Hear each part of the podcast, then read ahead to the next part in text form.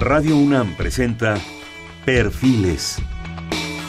Un espacio abierto al conocimiento y la crítica de los proyectos universitarios que transforman nuestro país. Conduce Hernando Luján.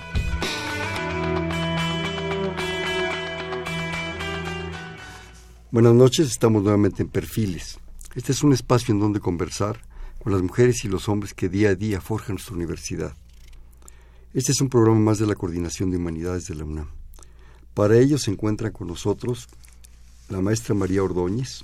Ella estudió letras clásicas en la Universidad Nacional Autónoma de México, donde ha colaborado como auxiliar de investigación en el Instituto de Investigaciones Filológicas. Actualmente es la jefa de redacción de la revista Encuentro 2050 y colaboradora de la Coordinación de Divulgación y Publicaciones de la Coordinación de Humanidades de la UNAM. María, bienvenida, buenas noches. Muchas gracias, buenas noches. Está también con nosotros el maestro Jonathan López Romo. Él es colaborador de la Coordinación de Divulgación y Publicaciones y es el responsable de las plataformas digitales de la revista Encuentros 2050 y de los cuadernos de investigación Coordenadas 2050. Jonathan, bienvenido. Muchas gracias, maestro. Como ya escucharon, se repitió en ambos casos el, el concepto 2050. En esta ocasión creo que vamos a, a hablar, no, no creo, vamos a hablar de algo que a mí en personal me ha sorprendido, me ha gustado. He conocido muchas cosas de este estilo, he tenido ese privilegio en la universidad y se reencuentra la universidad una vez más con esa gran tradición literaria de revistas, de publicaciones, que es una de las grandes propuestas de esta universidad. Esta es una, una revista nueva, tres meses, tres números, los vamos a comentar aquí. Tenemos a dos miembros importantes de su, de su equipo que la, produce, la genera, la corrige, la redacta. Desgraciadamente iba a estar con nosotros, le mandamos un saludo, espero que nos esté escuchando la maestra Malena Mijares, que es la coordinadora de divulgación y publicaciones de la Coordinación de Humanidades. Desgraciadamente un, una situación especial no le permitió estar con nosotros, pero sí está con nosotros, porque yo creo que cuando hay estos eventos y estas publicaciones, el equipo está presente. Eh, volvemos a comentar esto. Eh, yo creo que esta revista es una cosa especial donde, eh, como dijo el, coordinador en su introducción del primer número, todo encuentro postula un asombro. ¿sí? Y esto es, es realmente asombroso. Dice uno, hay una revista más, que flojera, otra revista más. Pero aquí se está desencadenando, yo creo que una propuesta académica de una forma muy original que ahorita ustedes nos van a, comentar, en donde confluyen voces de varias disciplinas, se comentan corrientes, se comentan generaciones, y cada número, cada mes, cada revista como tal, presenta tres asuntos convergentes y cada uno con tres textos breves. O sea, en total lleva nueve textos. Pero bueno, ya estuvo parte, ya estuvo bueno el discurso de mi parte. Vamos con los que sí saben. ¿Sí? Okay. ¿Quién empieza? Yo. María. Sí. A ver, primero, vamos por lo primero. De hecho, hay otra publicación eh, de, la, de la Coordinación de Humanidades que se llama este, Coordenadas 2050 y ahora es Encuentros 2050. Coordenadas, si quieres explicar rápidamente, son cuadernillos coleccionables. Son, eh, y Encuentros es una revista. Primero, ¿por qué el, el nombre, María? Del, del 2050. 2050. Ok, pues tanto encuentros como coordenadas nacen como nuevos proyectos de la Coordinación uh -huh. de Humanidades, justamente para crear un enlace con generaciones futuras. Eh, pensando, digamos, cómo sería escribir para la generación del 2050. Uh -huh. Entonces es, digamos, con esta mira a futuro, de poder contactar con esas generaciones.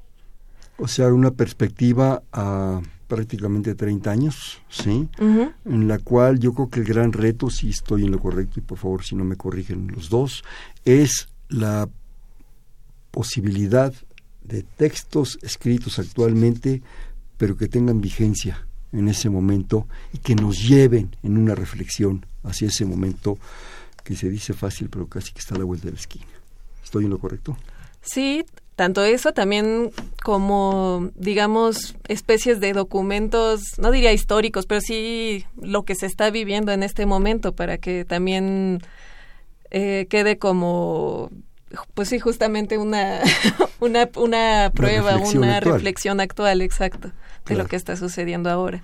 Sí, de repente si tenemos el privilegio de reflexionar sobre antiguas publicaciones, y a veces no muy antiguas, nos sorprendemos ¿no? de las posibilidades, de lo que se escribió, de lo que se dice, y curiosamente de lo actual y lo vigente. Exacto. Jonathan. Creo que como hemos conversado fuera del aire y en muchas ocasiones que hemos tenido el placer de encontrarnos fuera de cabina y fuera del contexto del programa de don Hernando, yo creo que lo que estamos haciendo con el ejercicio de 2050 es de, es como como pasa también en coordenadas con los cuadernos de investigación que bueno tienen una publicación más alargada que esta que de encuentros que es mensual.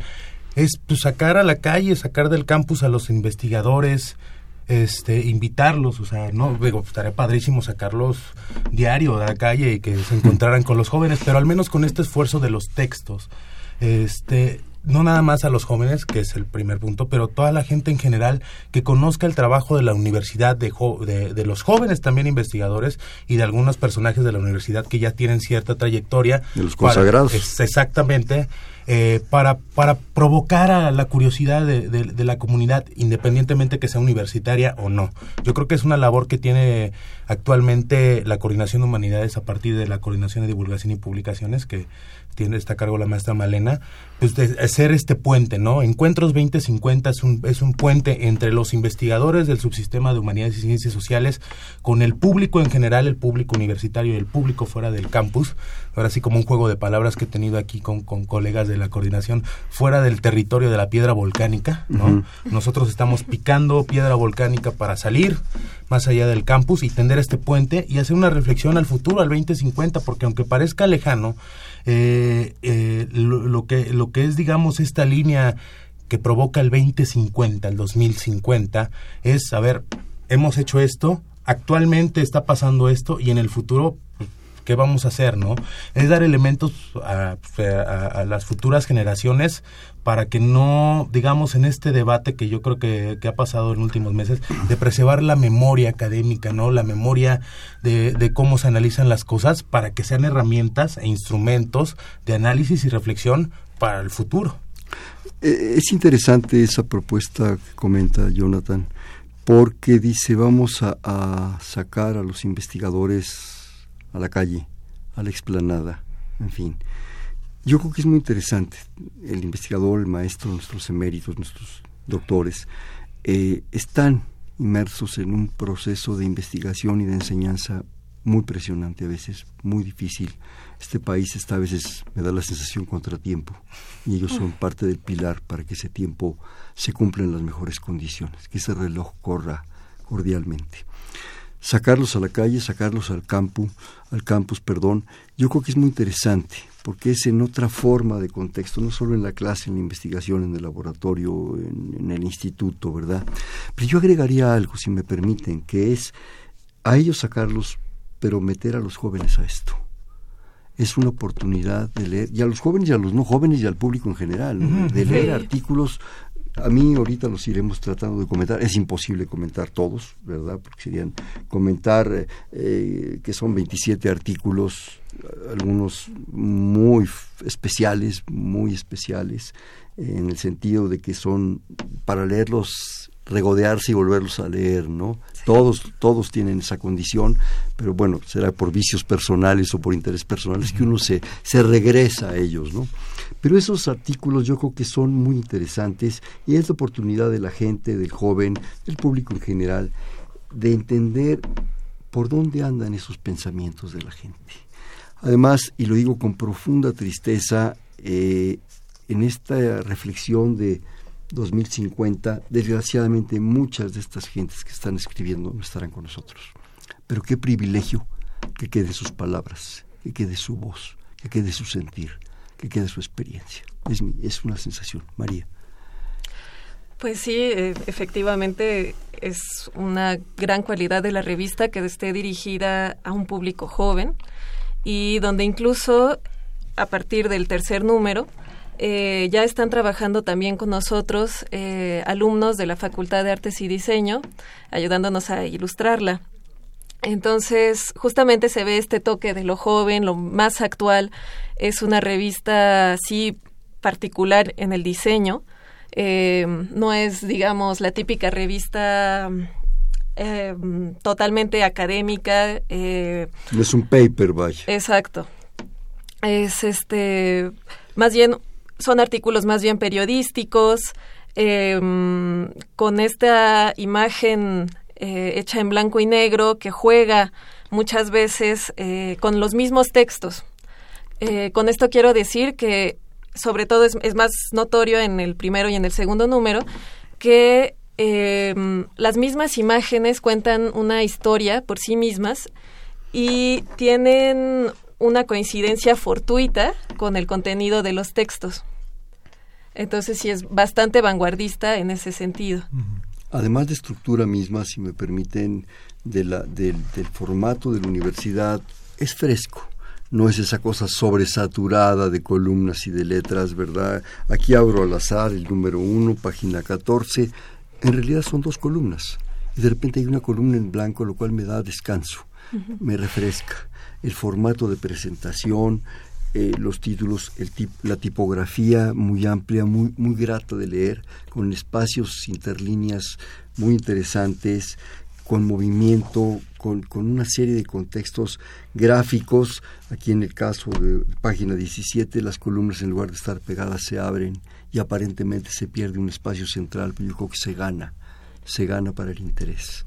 Es, eh, como decía eh, un, gran magista de la universidad, el doctor Rus, de repente eh, no podemos, como los mayas, sí, tenerle, tenerle miedo al vacío. Hay que integrarnos al vacío y a los silencios y a los espacios. Y siento que es lo que aquí me pasa, ¿no? Jonathan, algo que agregar. Y aparte, eh, bueno, usted como un apasionado de las publicaciones, maestro Hernando Luján, lo que es una, la verdad, es una satisfacción personal para, para los que nos dedicamos a aportar con nuestro granito de arena, de arena la, la creación de cada número de encuentros. Se vuelve esta cuestión en, dentro del diseño como se hacía en otras revistas. Usted debe tener mejor el dato porque usted es la voz experta en las revistas. No, no, ¿qué voy a hacer yo? Yo nomás venía pasando, nomás yo los traje en el taxi.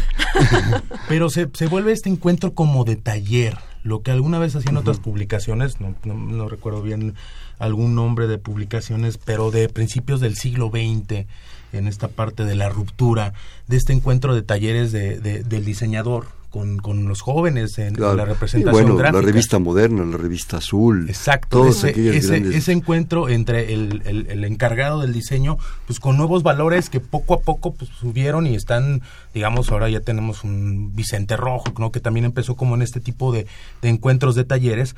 Y, y, lo que pasa aquí en Encuentros 2050, pues bueno, eh, el diseño está a cargo del maestro Rogelio Rangel y, y, y Pablo Rulfo, son esta especie de guías de los jóvenes de la Facultad de Arte y Diseño en desarrollar este pues el, el aspecto el aspecto gráfico eh, y que bueno hemos hemos tenido un encuentro con uno de los diseñadores que nos vino a visitar emocionado no diciendo oye es que me puedo llevar más revistas oye qué padre no no que las pague. No no. Ah, también que no abuse entonces también, entonces yo también que, que, que, que, en este, en esta, en, estos primeros números de encuentros, pues se abre una ventana pues, a las nuevas generaciones, ¿no? De la creación y, y, que mejor no es nada más darte el espacio para que pongas tu diseño, sino eh, te encuentras con, con ya expertos en el tema o ya con personas con cierta trayectoria, con ya, como decimos vagamente, con el colmillo ya bien puesto, que bueno, te va a curtir más allá del, del, del aula universitaria. Yo creo que, que, una sensación que me da es esa acción del taller, ¿no? de experimentación, de darnos la libertad de experimentar y darles a los jóvenes la libertad de experimentar, y pero sobre todo darle a los autores de los textos, supongo que bajo un, un acuerdo del tema, de la temática general de la revista, de los tres grandes temas, de los tres temas parciales, darle esa posibilidad de jugar, de reflexionar, ¿sí? de regodearse en algo que probablemente está muy pensado, pero hay que ponerlo ahora en, en, blanco y negro, ¿no? Yo creo que otra cosa que sería importante que ustedes comentaran, bueno, antes que nada, que no se nos pase, que hay un obsequio para nuestro público. A ver, Jonathan. A ver, vamos a hacer rápido la... la promoción. Miren, haciendo por la cuestión de que también la importancia de encuentros es enseñarle al, no, al, no al auditorio general, principalmente al auditorio joven que las revistas son coleccionables, no es un producto que se desecha.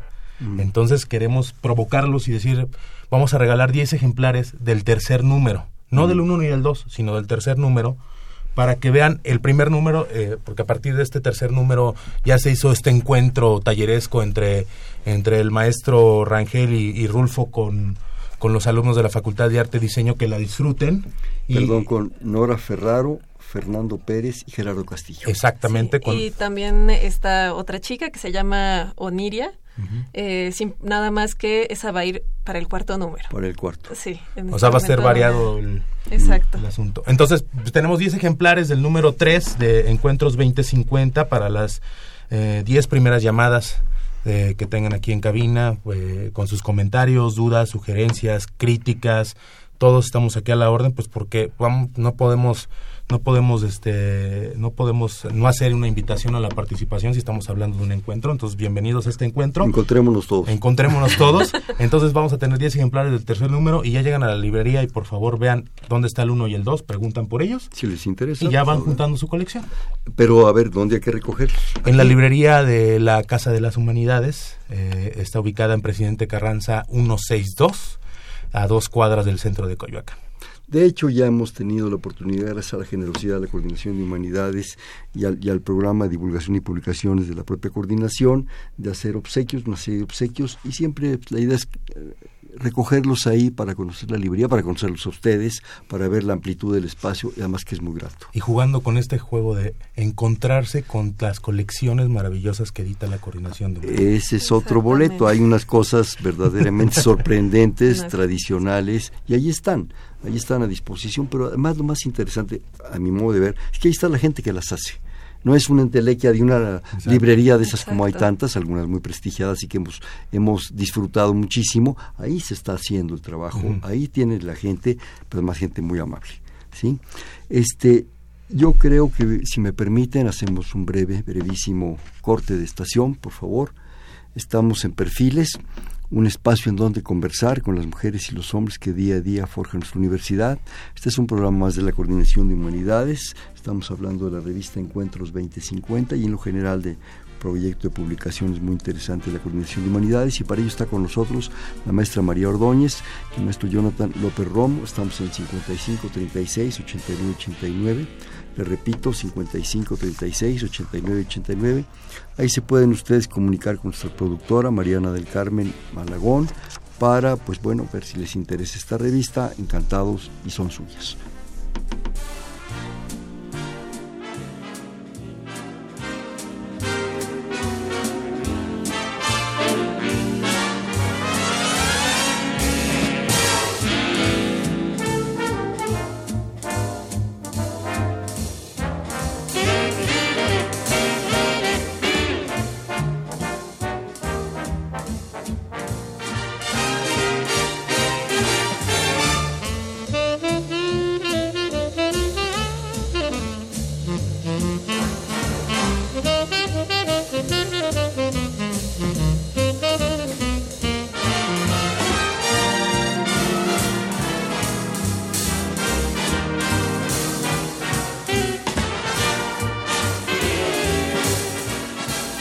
Buenas noches, estamos en Perfiles, un espacio en donde conversar con las mujeres y los hombres que día a día forjan nuestra universidad. Les comentamos que estamos en el 5536-8989, platicando muy rico con María Ordóñez y Jonathan López Rombo de la Coordinación de Humanidades sobre esta nueva posibilidad de publicación que ya es una realidad en tres números, Encuentros 2050. Yo quisiera eh, compartir con nuestro público, generalmente decíamos ahorita en el pequeño corte, que llega uno, por cierto, ¿dónde se encuentra? ¿Dónde la, aparte de la, de la librería de, la Coordinación de Humanidades en Casa de las Humanidades?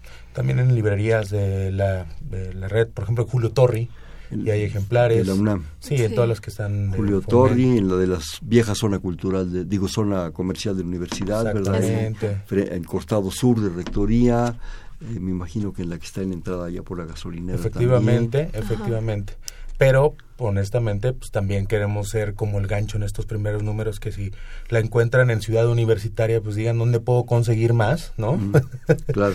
y hacemos como, como el cuento de Hansen y Gretel, les dejamos migajitas para que vayan a Coyoacán y ya se encuentren con la Como alguna vez hizo Javier Villaurrutia en la prepa nacional, ¿verdad? Que daba clases y un día en un recreo fue deshojando un libro de poesía Dije, Javier, que estás loco, estás rompiendo un libro de poesía, no sé si era de él, en fin, la anécdota. Es como loco, digo, ¿qué te pasa, no? No seas, no seas hereje, ¿no? que eres poeta, ¿no? No importa, si algún muchacho de esto recoge una hoja y se entusiasma por la poesía y llega hasta escribir poesía, valió la pena el libro, ¿verdad? Sí. Este, entonces le pueden encontrar ahí, localizar ahí todas las, las espacios de la universidad donde, donde existen publicaciones. Pero comentábamos también que a mí en lo personal me, encantaría, supongo que a nuestro público también, que eh, pues nos, obsequien con un par de anécdotas de cómo se hace una revista, porque decíamos, llega uno, compra la revista, aquí están mis centavos, ¿verdad? Me llevo mi revista y no sabe uno la historia que hay para producir una revista. A ver, ¿qué nos platican? Pues en verdad yo tampoco sabía. Es, Pero ya sabes. soy reciente, de, es reciente este trabajo también para mí y no, nunca me había imaginado lo, la carga de trabajo que es, eh, pero en un sentido bonito. Realmente es una experiencia muy peculiar, muy disfrutable también. A veces muy tensionante. Muy tensionante, sobre todo en la cuestión de cumplir tiempos. Ahí viene ya el cierre, ya. Te Exacto, viene el cierre ya sale la siguiente, como bien menciona la maestra Malena Mijares en su presentación del tercer número, que una revista es tiempo. Y sí, eso es impresionante, pero no hay un día que perder ni un minuto que perder. Eh, y bueno, ya trabajando los textos, que, bueno, leerlos, hacer pequeñas correcciones, digamos, erratas que se van, es normal. Eh, también uno se encuentra con sorpresas muy agradables de uno aprender también muchísimo de los mismos investigadores. Eh, a los cuales les agradezco mucho por haber participado. y su comprensión. y la comprensión de tu parte hacia ellos. Sí, pero es, es este, pues sí, lo que uno puede aprender, sobre todo porque son, como se combinan diferentes disciplinas, mm. uno va aprendiendo de diferentes cosas. Por ejemplo, igual yo estoy más enfocada a las letras, yo estudié letras clásicas, pero aprendo muchísimo de cuestiones de, eh, digamos, cuestiones sociales, sobre derechos humanos, en fin. Cuestiones jurídicas, ciudad, género. Exacto, que yo la verdad lo jurídico siempre lo dejé un poco como pensando que era lo aburrido, que una cosa totalmente errada para mí. Conste que María la que está diciendo eso, se está grabando. No, no, no, totalmente equivocada yo y realmente ha sido maravilloso, digamos, eh, con yo este congratularse. Congratularme con eso, exactamente. Fíjate que, esto que dices, María, es bien interesante. Generalmente es, es una falta de interés, de capacidad, de oportunidad para, para entrometerse literalmente en un tema. A veces cometemos esos errores de prejuicio. No, yo soy muy bueno para la ciencia. Yo, si no es física y matemáticas, bueno, un poco de química, pero eh, lo demás no existe y no es cierto. Se lleva unas sorpresas, yo déjenme comentar, las leí completitas, completitas, y realmente encontré cosas que me sorprendieron. Jonathan, ¿algo que agregar? Bueno, yo quiero agregar y, pues, ahorita contó una parte muy, muy bonita y rosa eh, la maestra Ordóñez de su trabajo, pero es una mujer pasional, o sea, le encanta el texto, se queda, se queda, o sea, como decimos, se, clava en su trabajo, la verdad es admirable. Eh, este, si nos metemos mucho, es un, voy a volver con la palabra, pero es presencia, como decimos, presencia de marca, pero también es un encuentro para nosotros. O sea, si son en el proceso creativo de ver encuentros 2050, qué temas, cómo va a ser, qué tal. O sea, vamos este y, a, María que le toca pues convivir con los investigadores que con los cierres que con los textos de que oye se nos acabó la tinta de la impresora pues lánzate a la papelería no o sea cosas cosas la verdad que vamos a ser honestos o sea las revistas no son lo que me gusta de esta revista es que no somos el glamour de, de, otras revistas, ¿no? O sea, no son las plumas, no, no. No es revista de moda ni de joyería. En, conclusión, lo que, lo que, lo que ha significado encuentros y, y empezó desde coordenadas es que nosotros participamos en todo. O sea, desde imprimir, desde checar, desde, desde armar cajas para enviar. Perdón, Jonathan, eso es un taller. Exacto. Ese es un taller prácticamente renacentista. Exacto. O sea, o sea nosotros concebimos la, la, eh, las revistas y, los, eh, por ejemplo, las revistas las sufrimos, o sea, pero no las sufrimos porque, ay, no, ¿qué va a pasar? Pero las la sufrimos, las sudamos y todo, y es, y es muy satisfactorio ver, o sea, es, este, es fiesta casi nacional en la oficina cuando llega el número, sí. y para la maestra Ordóñez, pues es un alivio, ¿eh? Porque sí, me acuerdo mucho el primer número. El primer número fue. El primer número era este. Como parir. Pues, pues, pues, clásico, pues este, no, el primer número fue muy bonito porque sí. fue así como de bebé, ¿no? O sea, yo siempre tengo el juego con la maestra Malena eh, y con la maestra Ordóñez de que, bueno, ya, ya, ya, ya salió el chamaco, ¿no? Y tómese la foto. Pero sí he sufrido porque en el primer número era así de, oye, este, va a llegar, va a llegar este de imprenta, ¿no? Yo me acuerdo, 8 de la mañana. Y le digo, oye María, pues pues ya ahí te veo. No, no te preocupes. Yo llego y después para acá, para acá. Y organizó todo y llegó la revista donde tenía que llegar y, María pues ya más tranquila, ¿no? Pero, pero la verdad es lo que quiero que, que, que, sepa la gente, ¿no? O sea, eh, estamos presentando algo que realmente han intervenido, que es artesanal, como usted lo dice. Eh, eh, involucramos todo, lo involucramos con mucho cariño y sobre todo por compromiso. Porque hay que recordar pues, que no todos los días aparecen o sea, es un honor, ¿no? que aparezca tu nombre, ¿no? Como, oye, formaste algo de la universidad, ¿no? Algo que se construye pues con la aportación de pues de toda una ciudadanía. Eso es, eso es, inapreciable. Y, y, han de decir, pues bueno, está hablando de dientes para afuera. No, yo creo que el equipo de, coordinación y divulgación es todo lo que hace, lo hace con el compromiso. Y como citando lo que usted dijo de Villarrutia, si algún día me encuentro afuera de Radio UNAM una, una hoja suelta de encuentros 2050 y veo que alguien la recoge y la lee, ya hicimos patria, la patria. Ya hicimos patria, ya fomentamos. Y lo esperamos ver en Coyoacán comprando los otros números, ¿no? Yo creo que lo, lo parte de lo bonito de esta revista, y, un poco tomando el, símil del parto, es que es todo un equipo gineco-obstreta que está, que está ahí metido, desde, la, de la, desde el coordinador de humanidades, con respeto, la maestra Malena, ustedes, Diego, todo mundo cumple su parte para que, para que estas criaturas salgan pero estas criaturas una vez una vez lanzadas al mundo yo creo que tienen ese gran compromiso como tendríamos cualquiera y todos y cada uno de los ciudadanos de aportar algo. Y se aporta bastante. Qué les parece desgraciadamente nos quedan menos de media hora este pero ir comentando algunos de los textos perdón va a ser un poco con con, con, con plan con maña de todo lo que a mí me, sorprendió, ustedes también la conocen a fondo.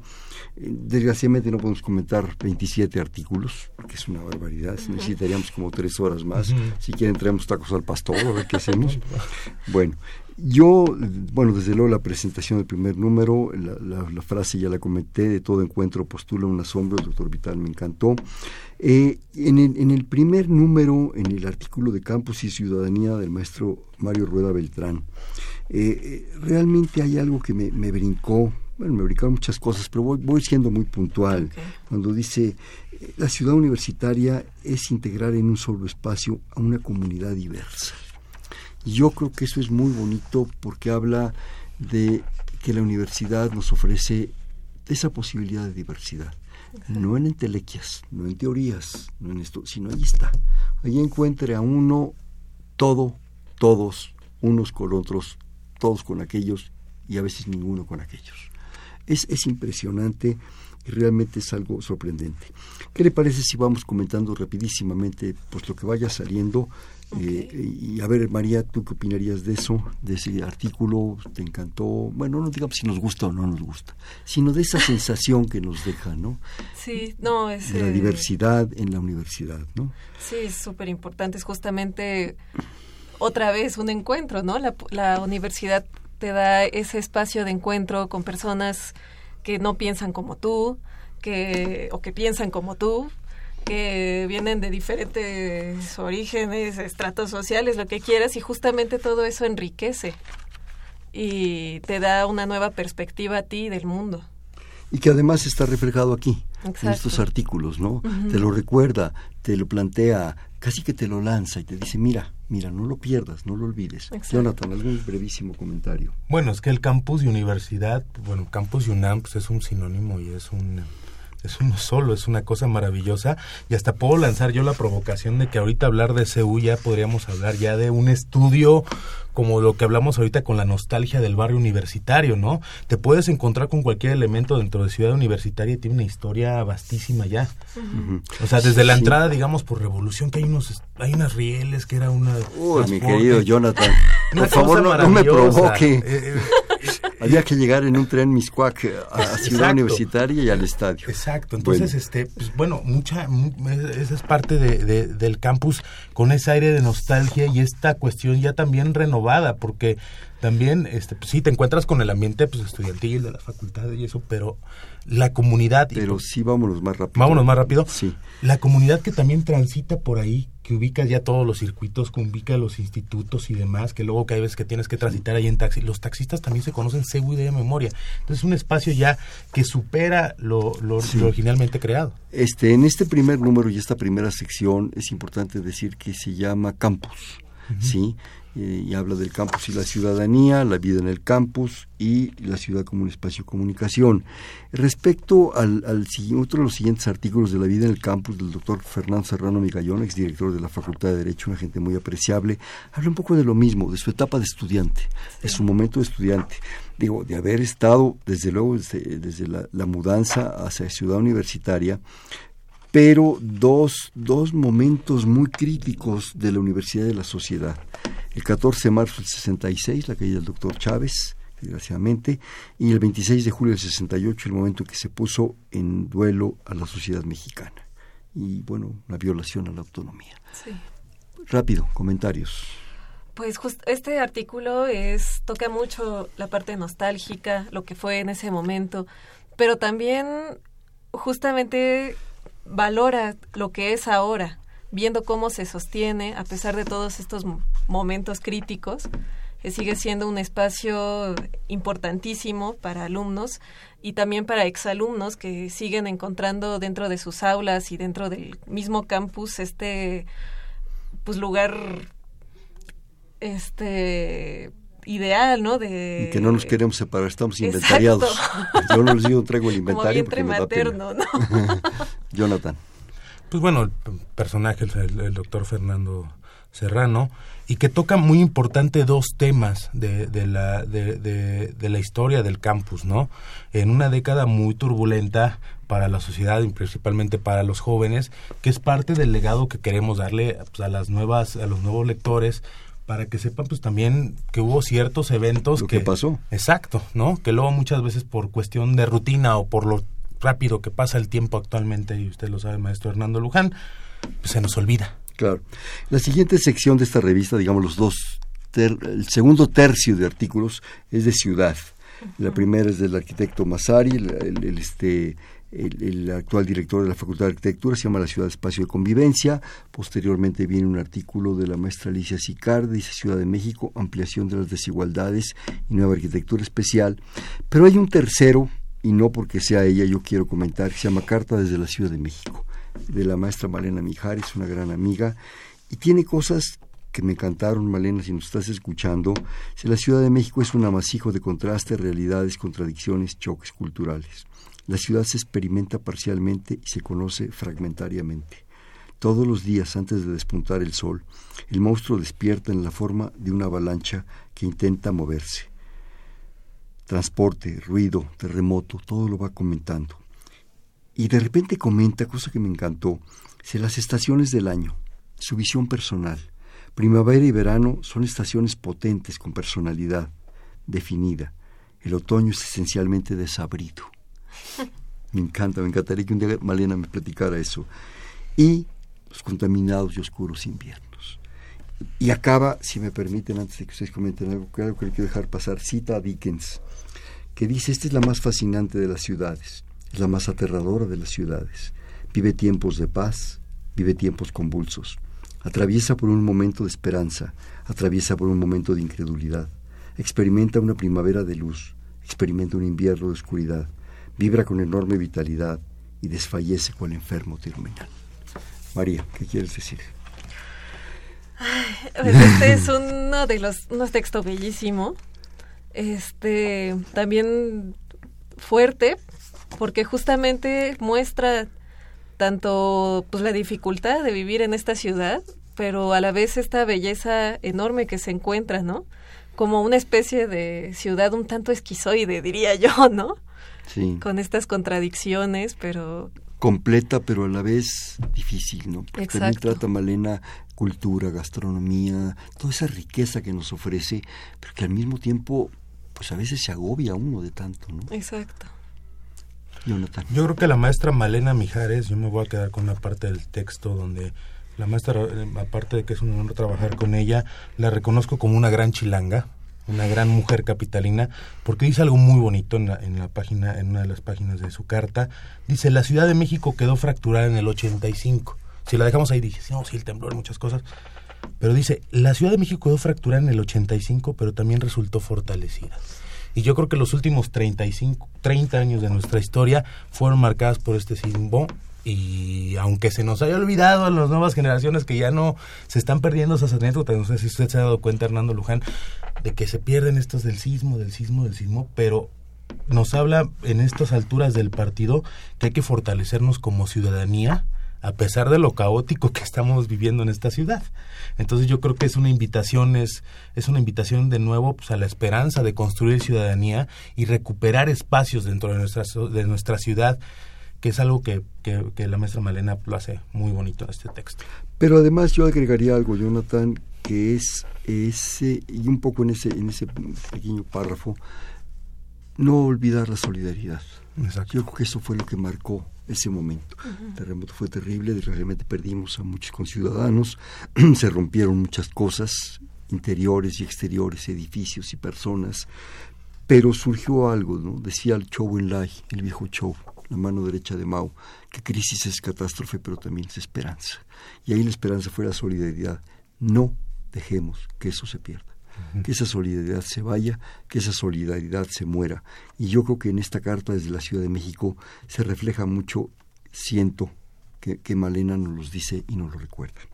La tercera sección de la primera revista es Nación, México lindo y querido, de Lilian Briceño Senocian. Eh, después un artículo que a mí en lo personal es de los que más me gustó, dice, está en juego el futuro de nuestra democracia, de Mónica González Contrón, nuestra actual abogada general de la universidad.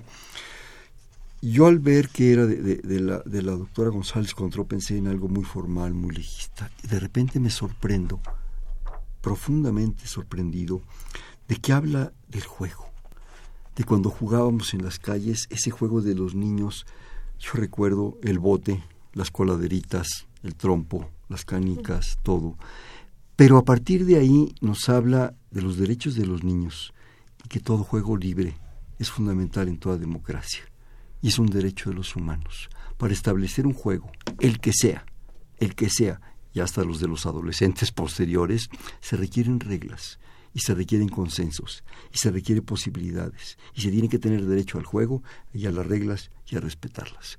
Y de ahí nos lleva a una situación de consensos donde se da el diálogo, en donde hay un acceso a espacios públicos seguros y a un ambiente de libre discriminación. Y nos convence la maestra González Contró que el derecho al juego es el poder de decidir qué tipo de sociedad queremos ser.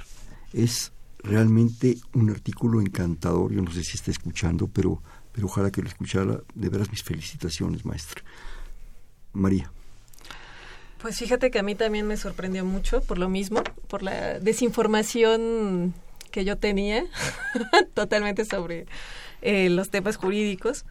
Eh, aunque bueno, este digamos no es un tema jurídico en sí y justamente como dices, es la importancia del juego en la niñez y la importancia de que haya estos espacios donde los niños puedan jugar. eh, y acordar. Y acordar estas reglas que son importantísimas para después formar una buena democracia y una buena ciudadanía. Entonces me quedó, este, me dejó a mí también reflexionando mucho porque yo nunca lo había visto de esa manera. Jonathan. Ya ustedes lo dijeron todos, nada más en conclusión, recuperar los espacios, don Hernando Luján. Recuperar los espacios de encuentros para las personas con la tercera edad, adaptarlos para las personas con, con alguna discapacidad, a los niños, regresar a los parques que eran hermosos, esos proyectos que se Las calles, las banquetas. Jugar en la banqueta un 2 3 meta con los cochecitos era guau. En esa solidaridad que nos deja la carta desde la Ciudad de México, regresar y recuperar nuestros espacios para la convivencia y desarrollo del juego. Claro.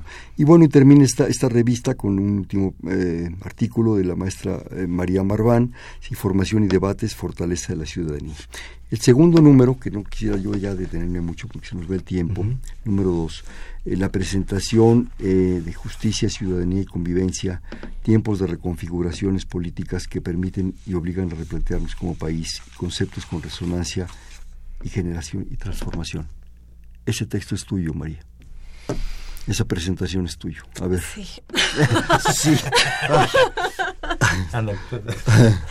pues eh, justamente eh, lo que yo toco en esa presentación es cómo estos temas, este, pues sí son, son estas triadas concéntricas, pero que también forman una constelación entendida un poco en términos benjaminianos, que, de Walter Benjamin. De Walter Benjamin, sí, Que si hay, digamos, un pequeño, digamos, vibración en una de estas este, estelas, la otra va a, va a vibrar también, ¿no? Entonces, ¿cómo una está imbricada dentro de la otra? Si se modifica algo en la justicia, se va a modificar la ciudadanía y así la convivencia, una con otra, ¿no? Todo tiene efecto. Exacto. Todo tiene efecto de resonancia, nos diría Schrödinger. Exacto. ¿Sí? Eh, empieza esto con el gran tema de justicia para posteriormente tomar ciudadanía y convivencia. Y en el primer artículo de justicia, el Estado como justicia, del doctor Pedro Salazar Ugarte, nuestro actual director de investigaciones jurídicas, también a mí, a mí en lo personal, y un poco solidarizándome con María de que a mí, bueno, la, parte legal de repente no me, no, no, no, me, no me llegaba, ¿verdad? Y de repente me empecé a meter por otras razones y aquí ya encuentro cosas cada vez más sorprendentes, en donde habla de una forma del Estado desde la perspectiva de la justicia. ¿De qué depende la legitimidad del Estado? Se pregunta Pedro Salazar. Y comenta el Estado como entidad de impartir justicia, los hombres necesitan abandonar el estado de naturaleza porque en el mismo la vida de justicia es por mucho propia. Abandonar según la luz de la razón el estado material para crear un estado artificial basado en dos contratos fundamentales, la sociedad política y segundo, un pacto en que los estados ejerzan sus potestades. Así cada individuo, por consecuencia, conservaría sus derechos naturales menos uno, el derecho a ejercer, a ejercer justicia por su propia mano. ¡Wow! Y, y, al final comenta, el Estado no puede ser sino un Estado de derecho respetuoso y garante de los derechos individuales. Es una pequeña lección de teoría del Estado. María. Pues sí. sí.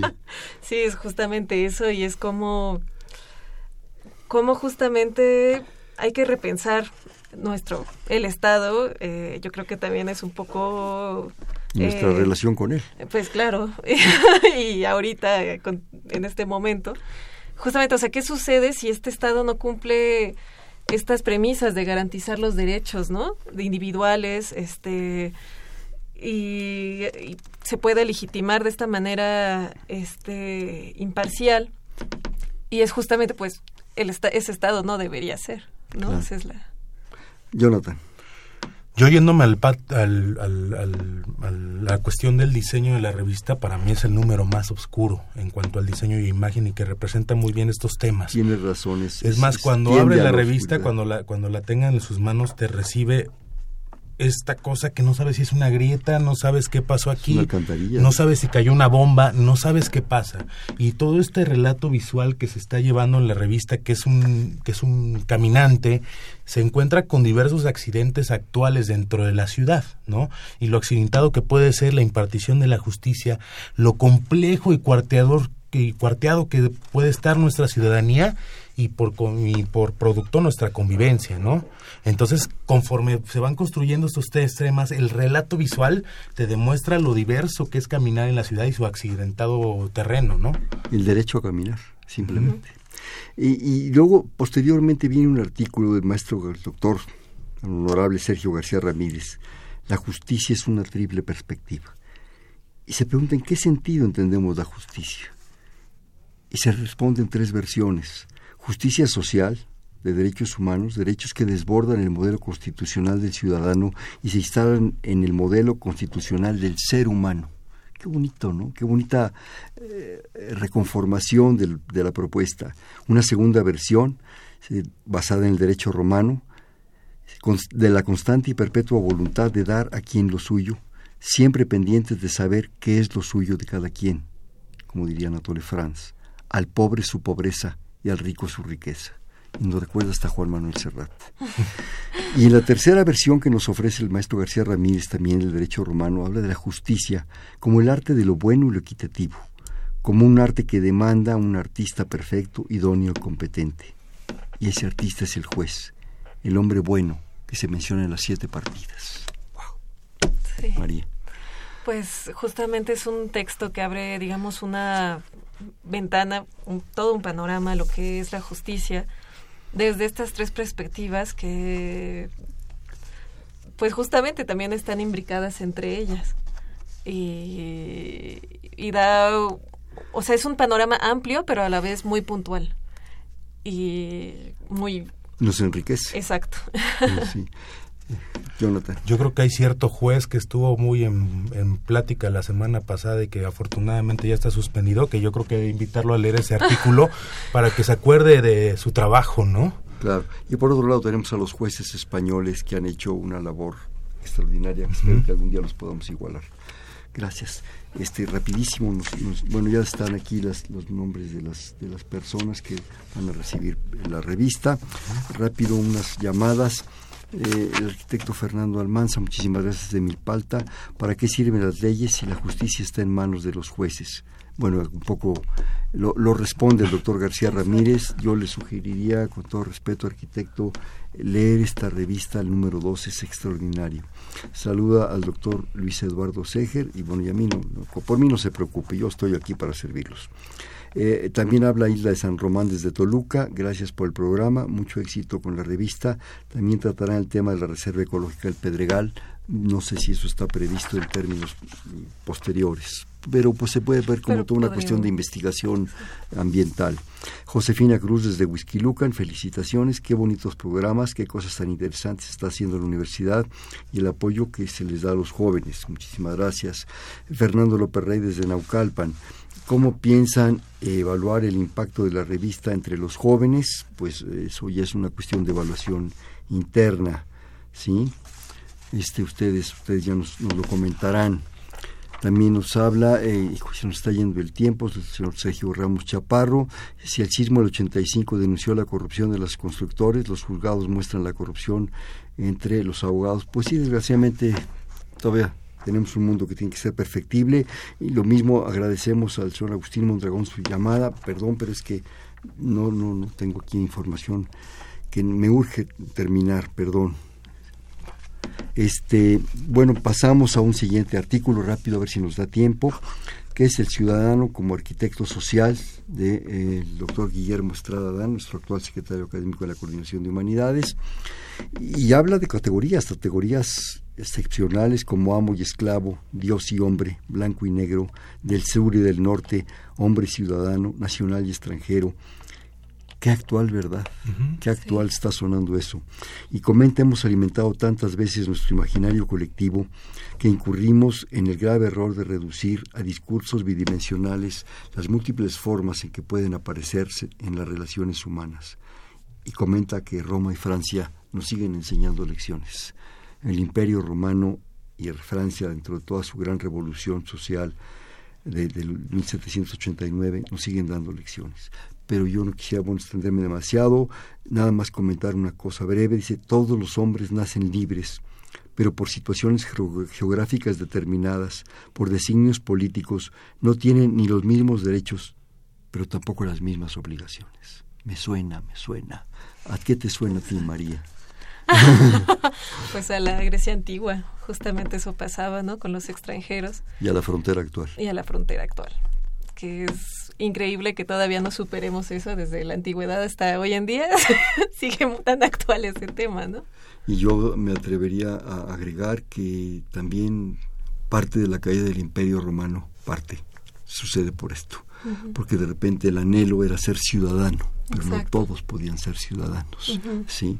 Entonces, los libertos no tenían derecho a ser ciudadanos, seguirían siendo esclavos. Entonces, ¿qué está pasando? 2500 años después. Jonathan. Pues, pues, yo creo que una práctica que podríamos hacer en campo cualquiera es echarnos la línea dorada del metro y ver el recorrido y ver la diversidad, las desigualdades que hay en nuestra ciudad. Pero por otro lado, la aceptación. A pesar de todo, nos aceptamos. Hemos aprendido a aceptarnos, cosa que desgraciadamente en otros lugares y en otros espacios no. Sí yo puedo convivir en esa línea dorada con el T por ocho y con la señora y con la viejita y con el burócrata y yo soy un, al mismo tiempo un burócrata y qué me importa cómo me definan. Ahí estamos los seres humanos, ¿no? Sí. Pero bueno, pues así es, así es este, así es este país, ¿no? Bueno, este, ¿qué más podríamos comentar en, en el aspecto de convivencia? Hay un artículo muy interesante de la convivencia en el tejido social de Alfredo Sánchez Castañeda donde nos cita Aristóteles, ni más ni menos, que dice que para él la ciudad es anterior a cada individuo, ya que si cada persona por separado no es autosuficiente, cuenta con las demás partes. Y asimismo, por lo que el individuo que no puede vivir en sociedad o no necesita nada de la misma, entonces solo puede ser o una bestia o un dios. Aristóteles y cita también que actualmente se materializa la sentencia de Plauto en el sentido de que el hombre es lobo del hombre, homo homini lupus. Fuerte artículo, pero interesante. María. Sí. es uno de los artículos más fuertes, yo creo, que tenemos. Este y es justamente cómo convivir ahora también. Yo creo que plantea eso, quizás un poco entre líneas, en, ahora en esta sociedad, digamos, donde impera esta violencia, uno se aparta, pero si se aparta, entonces deja, pues deja de tener, eh, justamente, o sea, eh, deja de estar implicado en esta sociedad. Y está involucrado, está inmerso en esa sociedad. Exacto. Y deja de ser un, bueno, animal político, ¿no? Claro. Y entonces, ¿cómo, cómo mejorar eso, no? pues yo creo que solamente con lo que decía un poco Jonathan y se comentan a lo largo de estos 27 artículos, la aceptación, la diversidad, la integridad, la madurez, la justicia, el derecho al hombre, el derecho al juego, el derecho a la democracia. Jonathan Negro, ¿qué agregar? Es un artículo que reafirma mi idea de que es el número gris, este, más oscuro de estos números, y yo me voy a asegurar de que sea el número de culto, ¿no? Sí. Porque ahorita pues festejamos las citas, ¿no? Pero al final te queda este amargo así de, ay, pues... Pues amargo, pero al mismo tiempo dulce, ¿no? Porque nos hace reflexionar, nos remueve, nos remueve la neurona y nos remueve el corazón. Nos remueve hasta el estómago, pero es lo bonito de este ejercicio que es encuentros. Claro, sí es algo que, que enriquece que propicia la revista y que debemos eh, festinarnos por ello. ¿no? Y rápidamente comentar que el número 3, ya desgraciadamente se nos fue el tiempo, el de marzo este mes, bueno, tiene su presentación escrita de por Malena, sus secciones son identidad, con los artículos identidad étnica nacional, la identidad hispana en los Estados Unidos, imagínense, y identidad en arenas movedísimas, mm, arenas movedizas, perdón. La siguiente sección de tres artículos es diversidad, diversidad en perspectiva, por el maestro Luis de la Barrera, de Derechos Humanos de la Universidad, la letra y la voz y las paradojas de la diversidad, Federico Navarrete, de, Históricas, y termina con equidad. Y los tres artículos serían Equidad y Justicia en la Educación, de Jesús Aguilar Neri, Equidad e Igualdad, de Lucero Jiménez Guzmán, y el nuevo CIEG, el Centro de Investigaciones en Estudios de Género, que dice el nuevo CIEG y la equidad de género que escribe la, doctora Ana Buquet, su actual directora.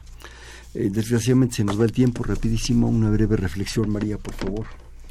Eh, pues este tercer número, eh, yo creo que es uno de los que más nos hacen reflexión, repensarnos a nosotros como mexicanos.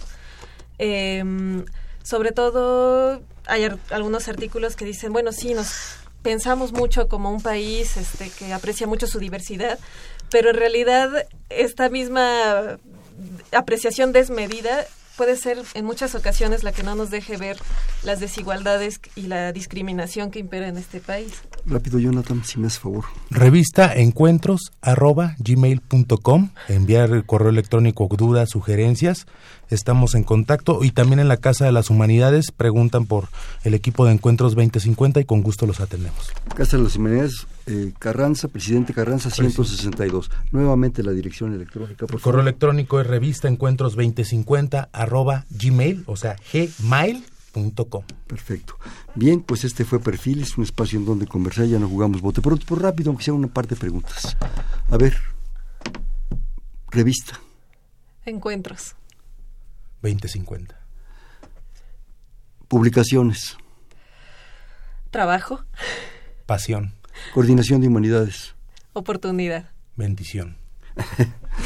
Este fue Perfiles, un espacio en donde conversar con las mujeres y los hombres que día a día forjan nuestra universidad. Estuvieron de la Coordinación de Humanidades platicando de esta gran revista Encuentros 2050.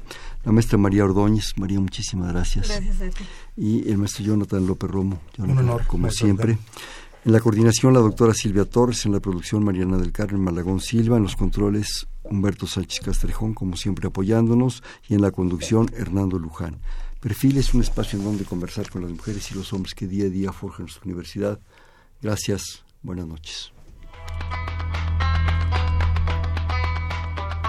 Perfiles, un programa de Radio UNAM.